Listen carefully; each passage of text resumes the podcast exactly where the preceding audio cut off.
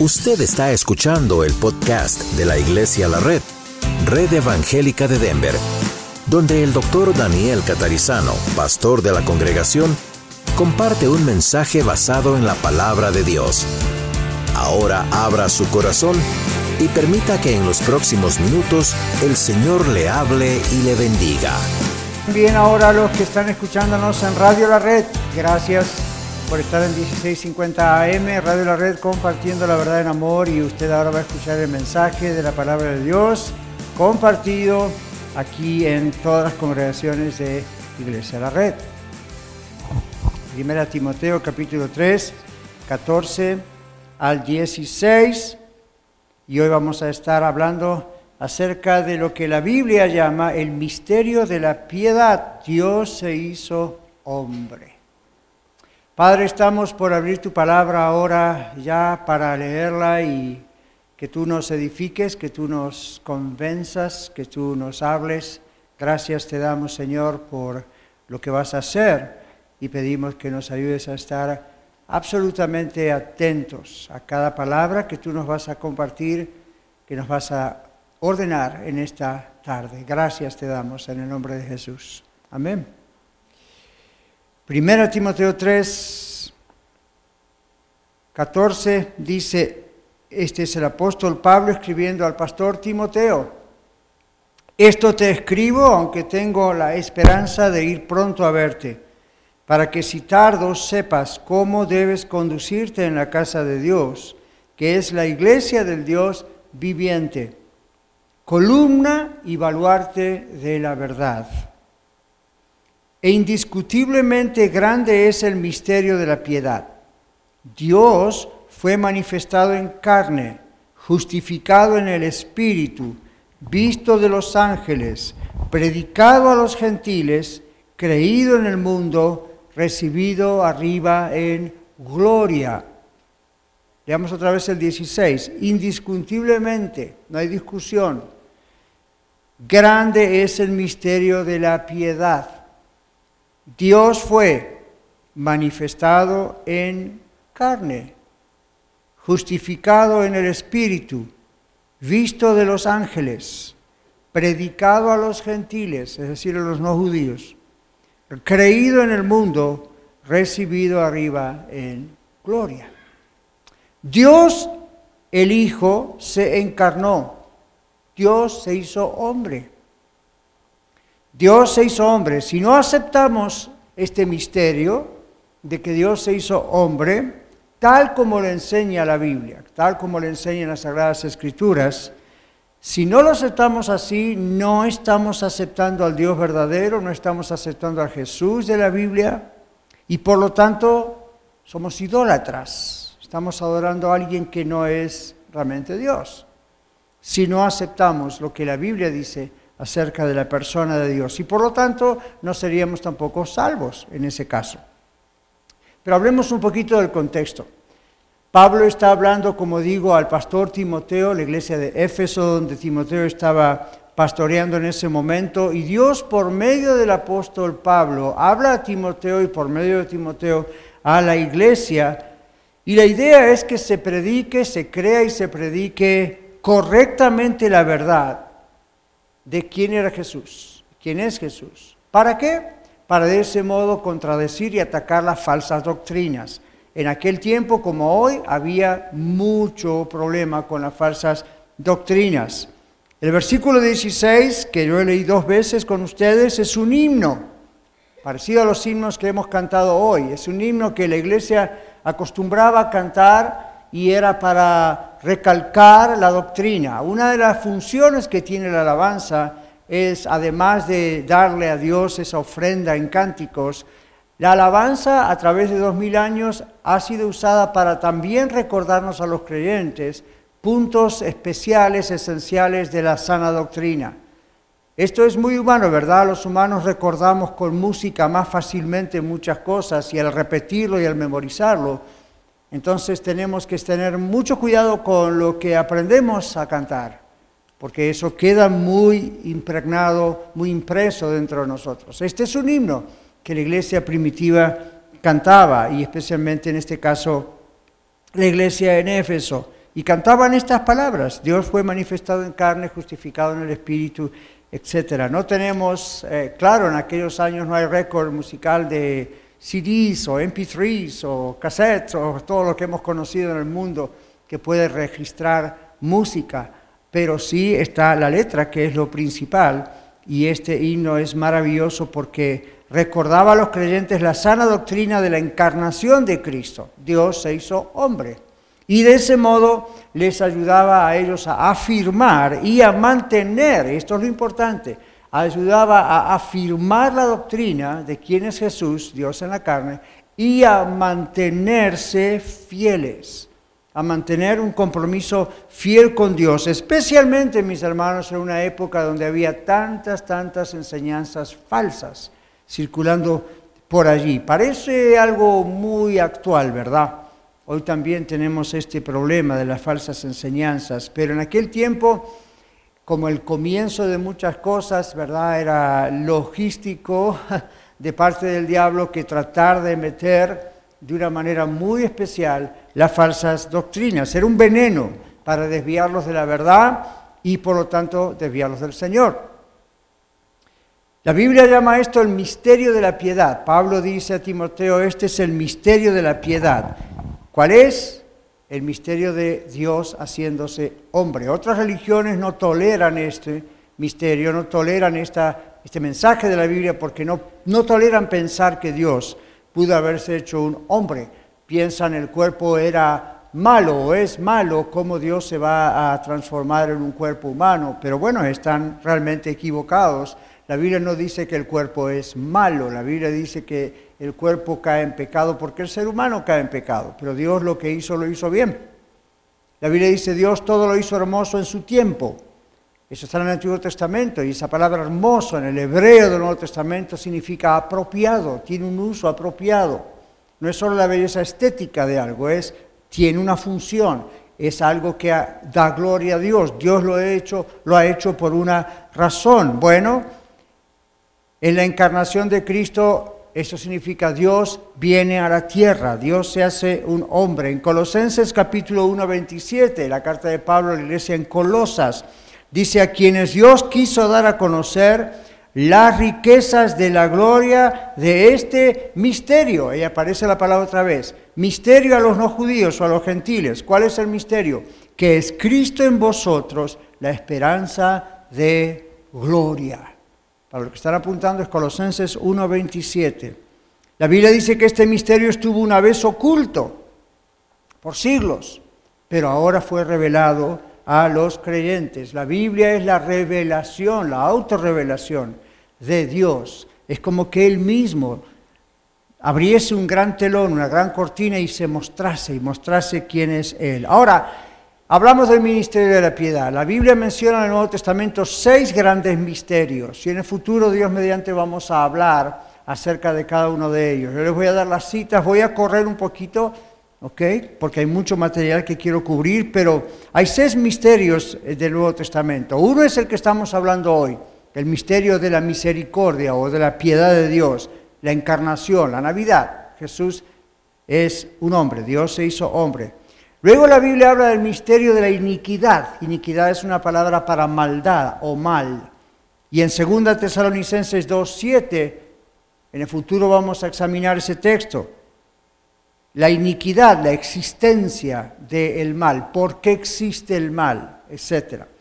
Luego la Biblia habla del matrimonio de Cristo con la iglesia en Efesios 5:22 y dice esto es un misterio.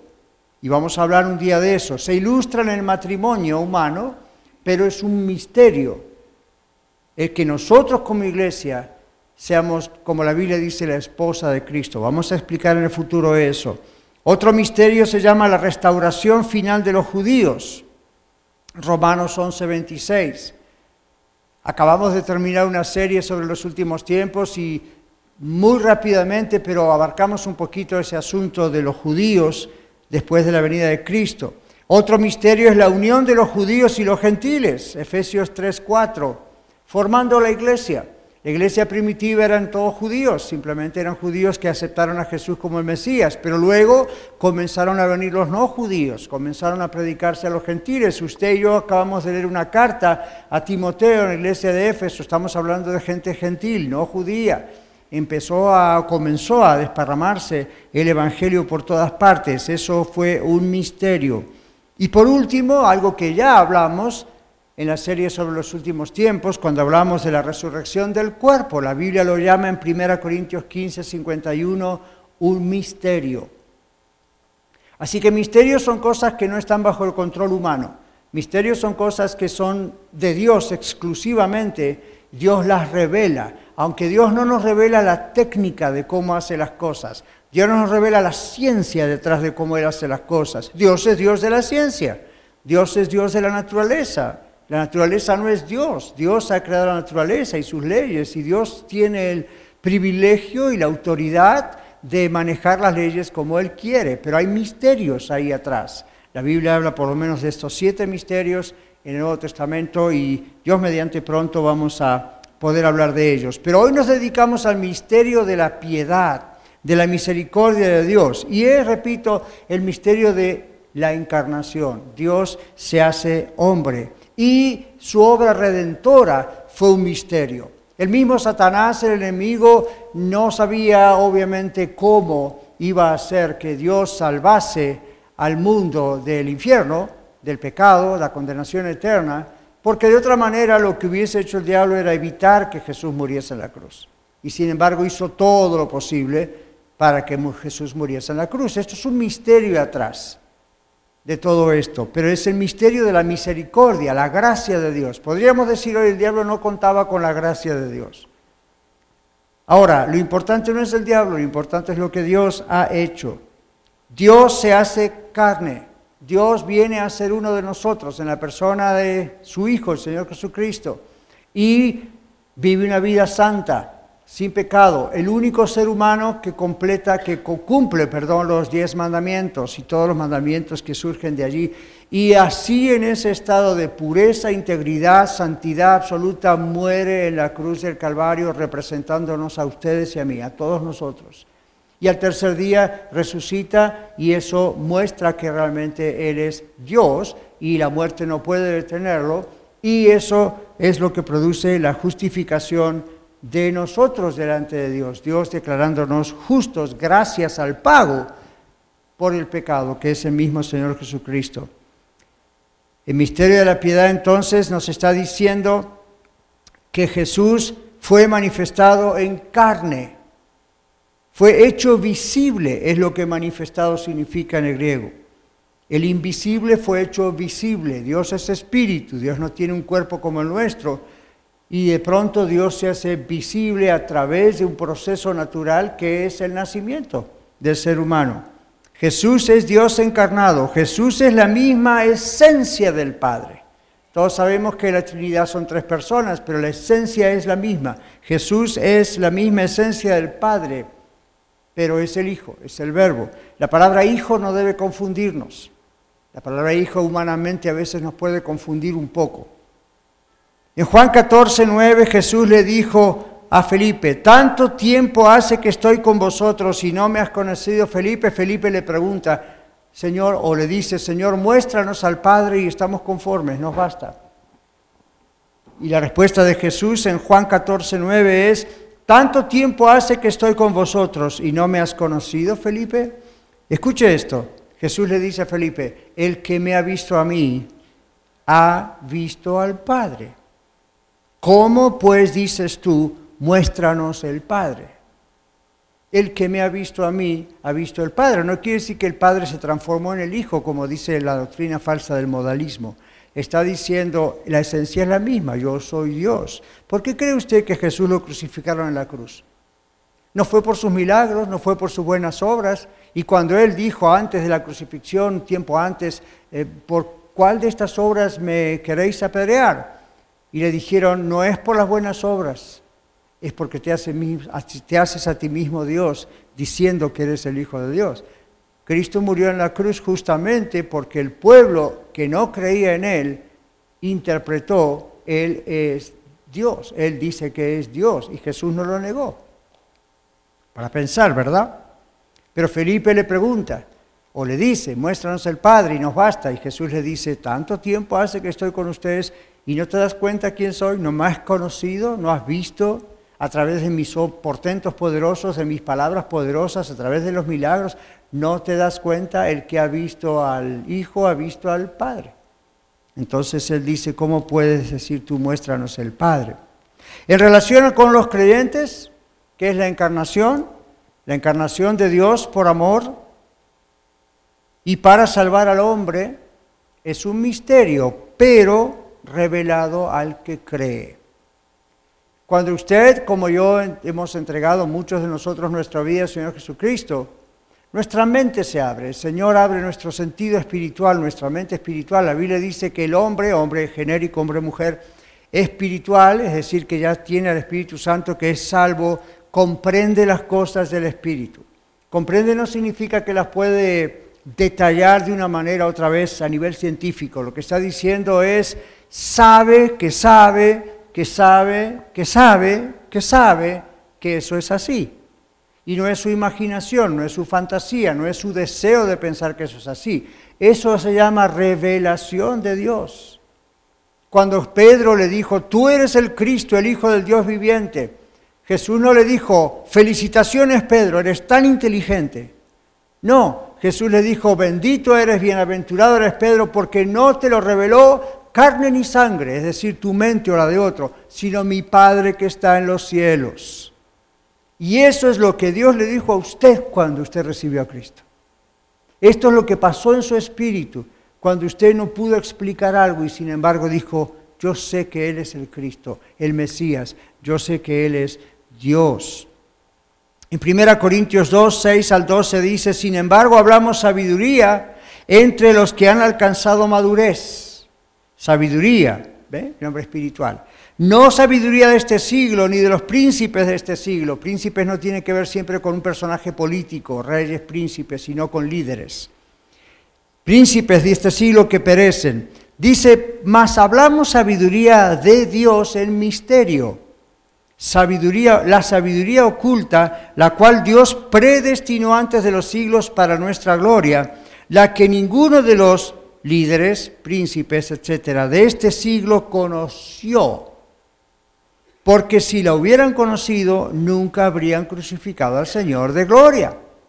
Dice antes bien como está escrito, ¿ven? Pablo como predicador siempre se refería a lo que estaba escrito ya en la Biblia. Cosas que ojo no vio, ni oído oyó, ni han subido en corazón de hombre, son las que Dios ha preparado para quienes, para los que le aman pero Dios nos la reveló a nosotros por el Espíritu, el Espíritu mayúscula, Espíritu Santo, porque el Espíritu todo lo escudriña, aún lo profundo de Dios, porque ¿quién de los hombres sabe las cosas del hombre sino el Espíritu del hombre que está en él? Así tampoco nadie conoció las cosas de Dios sino el Espíritu de Dios. Y nosotros no hemos recibido el Espíritu del mundo, sino el Espíritu que proviene de Dios para que sepamos lo que Dios nos ha concedido. Dios revela su palabra a los que le aman. Cuando el Señor Jesucristo resucitó de los muertos, ¿a quienes se presentó vivo? A los que le aman. No se presentó a Pilato vivo, no se presentó a Herodes, no se presentó se presentó a aquellos que le aman. El misterio es la excelencia insondable, es decir, no se puede llegar a sondear, a profundizar hasta el máximo. ¿De quién? De aquel que es maravilloso y es amor y lo manifiesta en la piedad, en este misterio de venir al mundo para hacer su nombre y padecer por nosotros. Isaías capítulo 9, versículo 6, para los que apuntan, ahí otro texto. Porque un niño nos es nacido, hijo nos es dado y el principado sobre su hombro. Y se llamará, escuchen los nombres en Isaías, los nombres que se le da al Mesías cuando nazca en Belén. Se llamará su nombre admirable, consejero, Dios fuerte, Padre eterno, príncipe de paz. ¿Por qué cree usted hoy que muchos judíos prohíben ciertos textos del libro de Isaías? Efesios capítulo 3 versículos 14 al 18 dice, por esta causa doblo mis rodillas, este es Pablo hablando por esta causa doblo mis rodillas ante el Padre de nuestro Señor Jesucristo, de quien toma nombre toda la familia en los cielos y en la tierra, para que os dé conforme a las riquezas de su gloria, el ser fortalecidos con poder en el nombre interior por su Espíritu, para que habite Cristo por la fe en vuestros corazones, a fin de que arraigados y cimentados en amor, seáis plenamente capaces de comprender con todos los santos, estos son los creyentes, cuál sea la anchura, la longitud, la profundidad y la altura, y de conocer el amor de Cristo que excede a todo conocimiento. ¿Ve el misterio? Para que seáis llenos de toda la plenitud de Dios. El misterio es la excelencia insondable de aquel que es maravilloso y manifiesta su amor en piedad. Bueno, el misterio de la piedad está claramente revelado ¿dónde? En la sana doctrina acerca de la persona de Cristo. Y el creyente debe poner la sana doctrina en práctica. Lo que usted está aprendiendo hoy no es simplemente información, educación académica. Si no lo pone en práctica, quedó allí. Una vez el Señor Jesucristo dijo, si sabéis estas cosas, más bienaventurados seréis si las hicierais. Uno no le enseña a un baby a caminar solamente informándole cómo se camina. Le demuestra cómo se camina, lo hace caminar al lado, así los que somos papás, abuelos, abuelos, hicimos eso, ¿verdad? Le enseña a caminar y le va mostrando cómo se camina. La vida cristiana es así, no es mera información que recibo el domingo, tengo que ponerla en práctica y al ponerla en práctica la entiendo, la comprendo, la experimento, la veo bien y voy creciendo. Entonces, esto es lo que pasa aquí también. La idea es, tenemos que, como dice Pablo, para ser llenos de la plenitud de Dios, comprenderla y ejercitarla. Y luego en 1 Timoteo 4, 6 al 8, la Biblia dice, si enseñas esto a los hermanos, Pablo le dice al pastor Timoteo, si enseñas esto a los hermanos, serás buen ministro de Jesucristo, nutrido con las palabras de la fe y de la buena doctrina que has seguido. Desecha las fábulas profanas y de viejas. Hmm. Ejercítate para la piedad. Ejercítase. Observe ese verbo activo, ejercítese para la piedad. No solo la tenga como una información o educación. Y dice Pablo, porque el ejercicio corporal para poco es provechoso, pero la piedad para todo aprovecha. Pues tiene promesa de esta vida presente, mientras estamos en el mundo, y de la vida venidera. Y es cierto, el ejercicio físico nos va a hacer bien, es recomendable ejercitarse, pero es temporal, es algo que no es para siempre. No aprovecha tanto como algunos piensan que puede llegar a aprovechar, pero el ejercicio de la piedad, el practicar las cosas que el Señor nos va enseñando, el practicar inclusive esto, el comprender que la piedad de Dios es Cristo encarnado, van a ver cómo esto revoluciona nuestra vida cuando comprendemos realmente con quién estamos tratando, a quién estamos adorando, alabando, de quién estamos escuchando los mensajes. ¡Wow! Las cosas cambian, nuestra perspectiva acerca de quienes el Señor cambia. El misterio de la piedad, por otro lado, sigue siendo un misterio no revelado para los incrédulos, porque no han conocido la verdad. Vez tras vez yo les digo a ustedes, a todas las congregaciones nuestras, la gente que no cree es porque no quiere creer. No es porque no hay información para creer. No quiere creer. El que no quiere creer, no cree. Es una predisposición ya mental, psicológica, espiritual. No quiero creer. Y cierra sus ojos y cierra sus oídos espirituales y no va a creer porque no quiere creer. La Biblia dice en otro texto que el Dios de este mundo, Satanás, cegó el entendimiento para que no le resplandezca la luz del Evangelio. El libro Romanos es muy duro con los incrédulos. Pero si usted lo lee bien, especialmente los dos primeros capítulos, va a notar por qué ocurre eso. Dice que se han cerrado tanto a no querer creer que Dios mismo los ha entregado, los ha soltado, digamos, para que hagan toda clase de cosas extrañas, simplemente porque es la decisión de ellos no querer creer. El misterio de la piedad sigue por eso siendo un misterio no revelado a ellos. ¿Por qué? Porque no han conocido la verdad. ¿Y por qué no han conocido la verdad? Porque no quieren. Y usted dice, pastor, ¿y qué pasa con aquellos que nunca escucharon un mensaje? No estamos hablando de aquellos que aún no tuvieron la oportunidad de escuchar algo. Estamos hablando de aquellos que escuchando algo no quieren creer. Es otro grupo diferente. Primera Timoteo 4.2, Primera Timoteo 4.2 dice, pero el Espíritu Santo dice claramente que en los postreros tiempos, los últimos tiempos, algunos apostatarán de la fe, escuchando a espíritus engañadores y a doctrinas de demonios, por la hipocresía de mentirosos que teniendo cauterizada la conciencia, prohibirán casarse. Hmm, suena algo similar a cosas que conocemos, ¿no? Y mandarán abstenerse de alimentos que Dios creó con acción de gracias para que participasen de ellos los creyentes y los que han conocido la verdad. Ahí aparece la frase otra vez. Porque todo lo que Dios creó es bueno y nada es de desecharse si se toma con acción de gracias, porque por la palabra de Dios y por la oración es santificado. La gente ha creado falsas doctrinas por no conocer la verdad por no entender el misterio de la misericordia y la gracia de Dios. Y entonces han creado ellos sus propias doctrinas. ¿Qué pasa en estos tiempos? Bueno, la cultura occidental, a la que usted y yo pertenecemos, especialmente la cultura occidental contemporánea, quiere a Jesús, pero ¿a qué tipo de Jesús? Un baby, como el que vemos ahí en la pantalla, un pesebre. Esa es la idea nuestra de la Navidad, es cierto. Jesús vino, fue un baby. Pero la cultura contemporánea occidental lo quiere ver siempre así.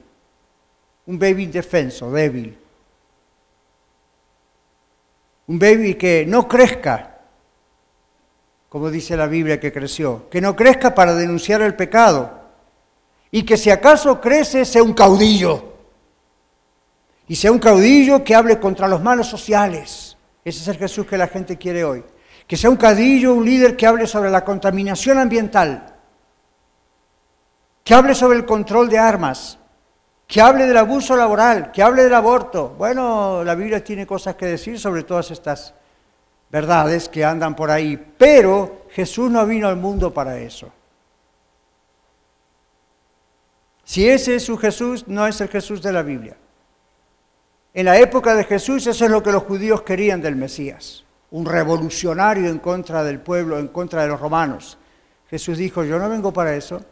En otra ocasión alguien dijo, Señor, sé juez de mi hermano, lo dijo en otras palabras, porque mi hermano y la herencia, y Jesús dijo, yo no vengo acá a ser juez de eso. Yo no vengo acá para solucionar tus problemas con tu hermano.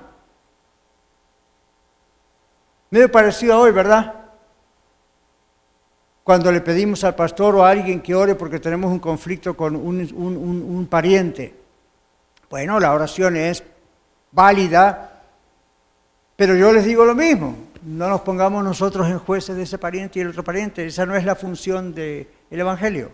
La función del Evangelio es llevar a las almas al conocimiento de la verdad de Cristo. Cuando el Espíritu Santo está en una vida, usted sabe lo que tiene que hacer. Los demás, por supuesto, está para que lo guiemos, los demás estamos para guiarlos con la palabra de Dios, pero no se meta en estas cuestiones extrañas. El Señor no vino para hacer ese tipo de situaciones, pero hoy en día la gente prefiere cantarle a un baby Jesús. Algunos hasta tienen un muñequito del baby Jesús y le hablan como si fuese que el muñequito los va a escuchar. Eso es pura idolatría. No importa si es Jesús al que se representa. La Biblia dice, no haga eso, eso es pura idolatría. Eso ¿Con quién está hablando? Los que adoran a Dios, adoran a Dios en espíritu y en verdad. Entonces, los incrédulos celebran en estas festividades navideñas lo que no entienden. Aún no lo entienden. La cultura no quiere un Cristo que es Dios hecho hombre, el cual vino a condenar el pecado y al ser el único camino a Dios. Entonces dicen tiene que haber otros caminos a Dios. ¿Ven? No creen, no quieren a Dios hecho hombre. Lamentablemente muchos grupos llamados entre comillas cristianos también han caído en la trampa de aceptar al Cristo que prefiere el mundo, un Cristo que no es Dios, en vez del verdadero Cristo de la Biblia. La Biblia dice que Dios fue manifestado en carne, como hemos leído. La Biblia dice que Dios fue Jesús fue justificado en el Espíritu. En griego eso significa que fue vindicado, que fue respaldado, que fue probado, que fue pronunciado como tal. La resurrección de Cristo, como les mencioné antes, es la forma en que está diciendo yo no soy un simple hombre, yo soy Dios. Y usted dice, pero pastor, la Biblia dice que Jesús lo levantó, de los, que Dios lo levantó de los muertos, que el Espíritu Santo lo levantó de los muertos. Siga leyendo. No agarre la tijera y saque un texto, un texto fuera de su contexto es un pretexto. Agarre toda la Biblia y hay momentos donde la Biblia usted va a ver que Jesús dice, yo resucitaré. Yo soy la resurrección y la vida. El que, ¿se acuerda? María, Marta, Lázaro.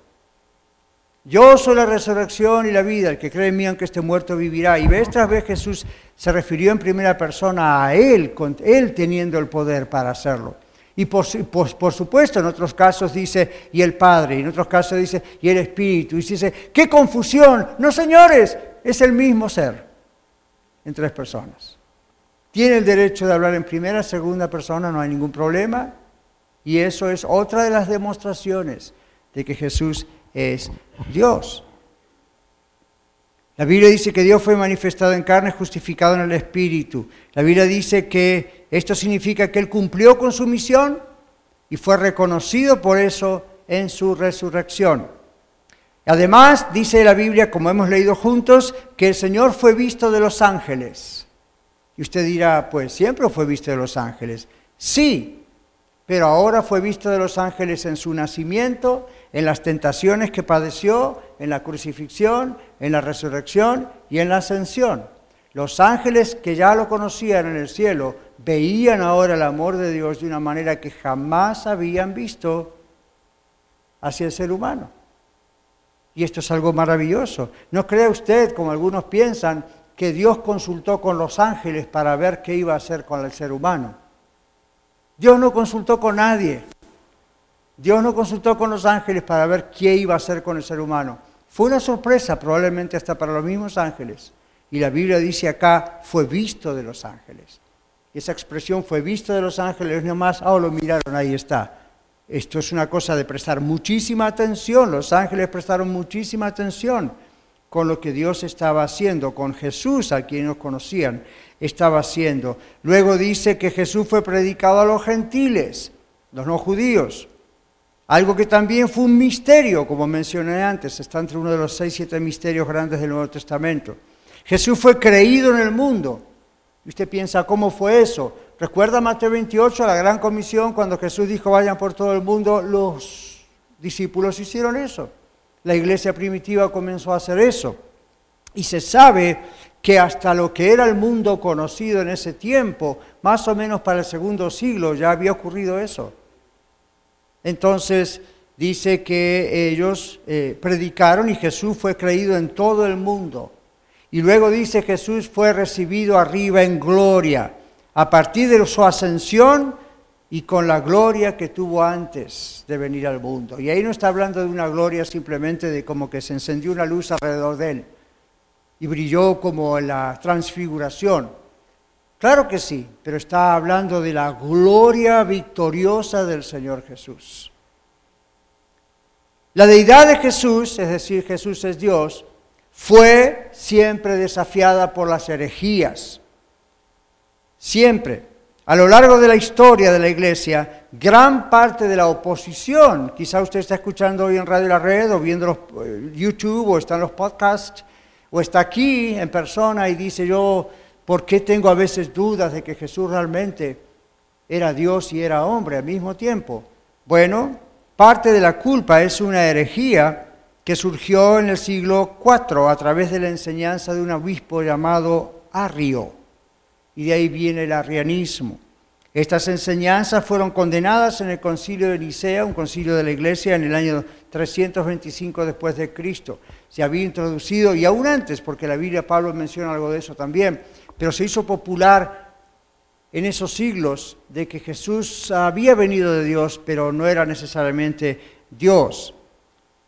Eso produjo un concilio, una reunión de la iglesia, no de una congregación, sino de una multitud y ese concilio empleó la palabra griega, el concilio de Nicea, año 325, produjo, produjo perdón, publicó la palabra griega homousios. Eso significa de la misma naturaleza de otro.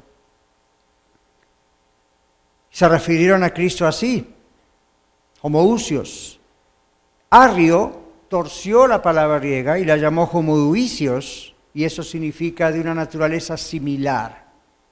Ahora, díganme una cosa, decir de una naturaleza similar y decir de la misma naturaleza, ¿es lo mismo? No. Jesús no era parecido a Dios, no era similar a Dios. La Biblia dice Jesús era Dios y Jesús es Dios. La iglesia proclamó sin ningún error Jesús es el verdadero Dios, el verdadero Dios. Así es una frase que se hizo popular. Ahora el arrianismo se convirtió en lo oficial en el imperio romano, en la fe oficial, y luego fue rechazada por el emperador Teodosio años más tarde, en el año 379, y se afirmó otra vez la encarnación de Cristo como eh, la parte de la teología en el 381 después de Cristo. Sin embargo, sin embargo, aun cuando esos llamados padres de la iglesia no eran sacerdotes católicos, sino simplemente una manera de decir los iniciadores, siempre insistieron en quién es Jesús, tal cual la Biblia lo dice, tal cual Jesús mismo lo dijo. Aún así las herejías de Arrio, o arrianas, como se dice hoy, siempre han logrado mantenerse. ¿Dónde? El modernismo teológico, los testigos de Jehová, los mormones, el unitarismo, el modalismo, el sobelianismo, Todas estas son religiones que existen hoy. Son movimientos de, donde salen religiones que niegan que Jesucristo es Dios. Las Sagradas Escrituras, en cambio, abundan en muchísimas referencias acerca de la deidad de Cristo. Probablemente una de las más claras es la de Juan capítulo 1, versículo 1. ¿Cómo comienza ese libro? En el principio era el verbo, y el verbo era con Dios, y el verbo era Dios. Los arrianos inventaron una forma de torcer el texto. Dicen que la falta del artículo definido en griego antes de la palabra Dios requiere otra traducción. Entonces ellos traducen, en el principio era el verbo, el verbo estaba con Dios y el verbo era un Dios. Ahora, no pueden apelar a la ignorancia porque muchos de ellos conocen el idioma griego. La falta de un artículo definido, él, Simplemente indica que la palabra está en el predicado, en el resto, no siempre en el sujeto de la oración. Esto es una construcción gramatical normal y está a través de toda la Biblia. La primera epístola de Juan afirma la deidad de Cristo. En 1 Juan 5:20 dice, y sabemos que el Hijo de Dios ha venido y nos ha dado entendimiento para que conozcamos al que es verdadero y estamos en el que es verdadero. Sí, en su Hijo Jesucristo. Este es el Dios verdadero y la vida eterna. Si la Biblia dice esto, más le vale creer la Biblia y no lo que interpretan otros. Pablo afirma la divinidad de Cristo en Romanos 8:11. Dice, pero vosotros no vivís según la carne, sino según el Espíritu, si es que el Espíritu de Dios mora en vosotros. Si alguno no tiene el Espíritu de Cristo, no es de él. Tomás exclama en Juan 20, 28, Señor mío y Dios mío, ¿recuerdan cuando ve al Señor Jesús? Yo quiero poner mis manos aquí allá, Jesús le concede eso. Cuando Jesús aparece, Tomás se arrodilla, adora a Jesús y dice, Señor mío y Dios mío. Ahora, si Jesús no fuera Dios, Jesús lo hubiese reprendido y no hubiese declarado en el versículo siguiente la bienaventuranza Jesús dice, bienaventurados los que no vieron y creyeron. Le dice a Tomás, porque me viste y creíste. No le dices, levántate, yo no soy Dios. Recibe la adoración. Recibe la adoración. Y en este versículo las frases Espíritu de Dios, Espíritu de Cristo son sinónimos, mostrando que Cristo es igual a Dios. El Hijo de Dios, el Logos Divino, es Dios, la segunda persona de la triunidad o Trinidad. Él se mismo se identifica como Dios en muchos textos de la Biblia. Él es el que vino a salvarnos de la condenación eterna. ¿Por qué Jesús tenía que ser Dios al mismo tiempo que tenía que ser hombre? Porque si no, no hubiésemos podido ser salvos. Se requería de un ser humano que no fuera un ser humano como usted y yo, al mismo tiempo que fuera como nosotros, pero en su esencia también fuese Dios. La salvación tenía que trascender eternamente y nunca hubiese nadie podido soportar la ira de Dios como la soportó Jesús siendo un hombre. Jesús tenía que tener esta, dicen algunos, combinación. Bueno, no estoy seguro que es la mejor palabra, pero es esta idea está bien clara en la palabra de Dios. Y hacer que Cristo parezca algo menos de lo que la Biblia dice que es, es peligroso. No es solamente interpretar mal las escrituras, sino es hacer culpable a los cristianos de idólatras. Algunos dicen, bueno, si ustedes creen en una trinidad, piensan en tres dioses. Nadie está pensando en tres dioses. Pero si usted no cree que Jesús es Dios y sin embargo lo adora, usted es un idólatra. Usted es el que está pensando en que hay más de un Dios. ¿Por qué adora a Jesús? Si no creemos en la deidad de Jesucristo, entonces no tenemos a Jesucristo en absoluto, dice la Biblia. Si no tenemos a Jesús, tampoco tenemos al Padre. En otras palabras, no somos salvos. La ciudad de Denver y alrededores está contaminada al máximo con el arrianismo. Al máximo.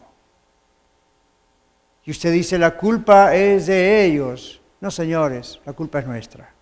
La culpa es de los cristianos. Por lo menos de aquellos cristianos que no se atreven, quizá por temor a la persecución, quizá por temor a las burlas, no se atreven a predicar lo que la Biblia dice. Mis hermanos queridos, la Biblia no le pide a usted que entienda misterios que no puede entender.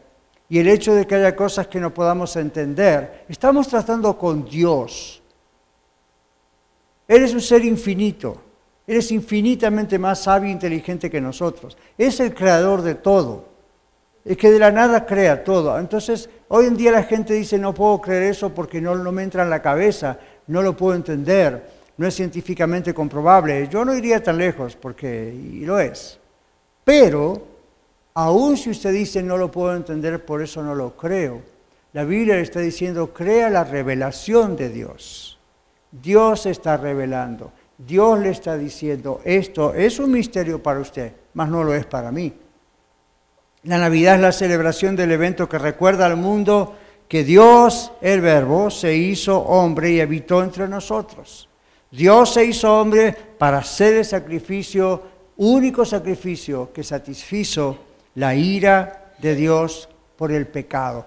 Les digo rápidamente algo sobre la ira. Hace pocos días atrás supe de un grupo musical que se conectó, o se contactó, mejor dicho, con los autores de ese himno que nosotros a veces cantamos aquí, donde dice, en un momento, hablando de la gracia de Dios, dice, eh, el, el, Señor satisfizo la ira de Dios, en inglés, ¿no es cierto? The wrath of God was satisfied. Ellos querían sacar esa frase Querían sacar la frase, dice, nosotros queremos comprar los derechos de autor y nuestro grupo musical quiere seguir cantando porque ese himno es maravilloso, excepto esa frasecita, The Wrath of God, la ira de Dios. No, no, vamos a sacar eso. Se contactaron con los autores y les dijeron, ¿nos permiten sacar eso? Y los autores les dijeron, no. Y yo dije, aleluya. no torcieron el brazo por unos cuantos dólares que hubiesen tenido con el copyright. La ira de Dios. Jesucristo vino para satisfacer la ira de Dios. ¿Qué significa eso? Dios es justo. Dios tiene que castigar. Dios tiene que condenar. Pero Dios es amor y envió a su Hijo para que el que cree en Él no sea condenado. Si usted no habla de la ira de Dios, ¿por qué está hablando de un Salvador? Si usted no habla del castigo del infierno, ¿para qué quiere a Jesús? ¿De qué lo va a salvar? ¿Qué? Jesús vino para que usted tenga su mejor vida ahora. Joel está equivocado y no es el profeta. Usted sabe de quién hablo. Aceptar la verdad acerca de la deidad de Jesucristo y su encarnación abre nuestros ojos espirituales a una mayor devoción, a un mayor temor de Dios, a una mayor reverencia y obediencia a Dios cada día. Si usted no puede aceptar que Jesucristo es Dios, no le va a amar, no le va a alabar, no le va a temer. Puede ser un gran show de todo eso, pero no va a entender con quién está hablando, a quién está adorando. No va a entender que el amor de Dios grandísimo, de dejar su trono de gloria, venir acá para que lo insulten, lo escupan y lo crucifiquen. Y es, para eso vino Él, para tomar nuestro lugar. Y así lo recibió el mundo. Aceptar la verdad acerca de quién es Dios, quién es Jesús, Dios, produce una inmensa gratitud por lo que el Señor hizo por nosotros. Se abre nuestro entendimiento muchísimo más de ver quién fue el que hizo esto por nosotros, el mismo Dios. Por último, aceptar la verdad acerca de la deidad, la encarnación de Jesús, demuestra que ser cristiano o el cristiano no es aquella persona que simplemente tiene hermosos sentimientos y pensamientos acerca de Jesús. No, Cristiano es aquel que se compromete responsablemente con el Señor y que no es ni más ni menos el Señor que Dios hecho hombre. ¡Wow! Absórbalo por un momento. Dios nos mandó un ángel. Dios no creó un ser extraterrestre. Dios no agarró a Moisés o a alguien más y a ver cómo lo puedo purificar. Dios dijo, nadie califica. Absórbalo un momento.